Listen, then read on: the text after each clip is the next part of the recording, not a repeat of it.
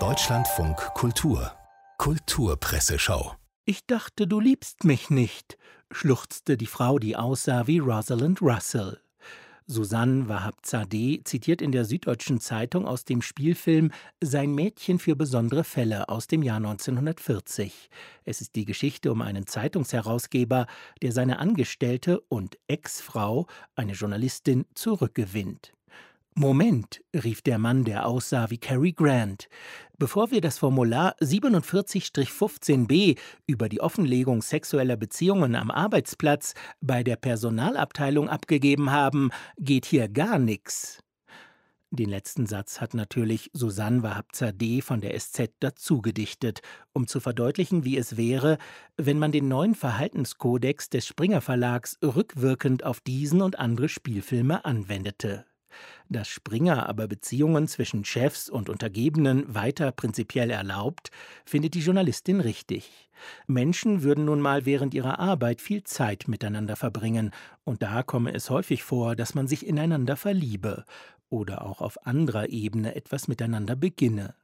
Es gibt Ausrutscher, Geschichten zwischen Weihnachtsfeier und Frühdienst, von denen man sich wünschte, man könnte sich nicht mal selbst an sie erinnern, schreibt Wahab Zadeh, wobei es klingt, als spräche sie aus eigener Erfahrung.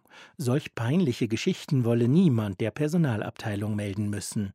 Aber gehören sie verboten?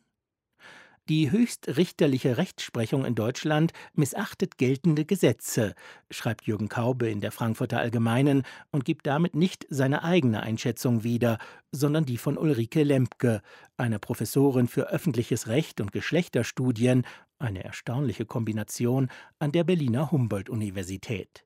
Lemke spielt unter anderem auf das Urteil des Bundesgerichtshofs an, das Wort Kunde, das generische Maskulinum, auf einem Sparkassenformular stelle keine Diskriminierung von Frauen dar. Dem widerspricht Lemke in ihrem Gutachten für die Stadtregierung von Hannover, die schon eifrig gendert. Es gebe eine staatliche Pflicht zur Gleichstellung und zum Gendern, so Lemke. Im Grunde war das alltägliche Deutsche bis vor kurzem also nur alltäglich, aber nicht konform mit der Verfassung, jedenfalls wenn öffentliche Einrichtungen von ihm Gebrauch machten, bemerkt Kaube in der FAZ augenzwinkernd. Dass es Länder gibt, in denen es keine grammatische Geschlechtsunterscheidung gibt, aber dieselben Ungerechtigkeiten wie bei uns oder noch größere, ficht die Juristin nicht an.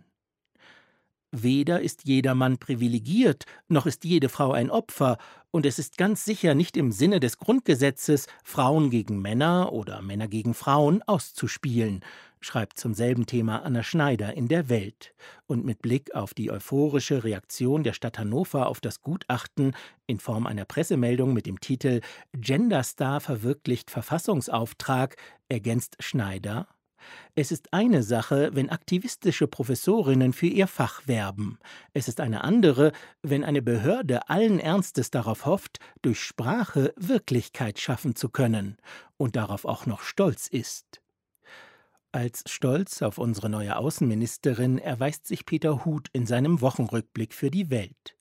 Als ein Berliner Gericht so unabhängig und undiplomatisch, dass es eine demokratische Lust war zuzuhören, einen von Putins Apparat gedungenen Mörder nicht nur als solchen bezeichnete, sondern gleich mit dem Urteil lebenslänglich in bundesdeutsche Staatsverwahrung schickte, nahm Annalena Baerbock das zum Anlass, den russischen Botschafter einzubestellen und zwei seiner Agenten Stopp, nein, Mitarbeiter als unerwünschte Personen in die klirrend kalte Winterheimat zu schicken.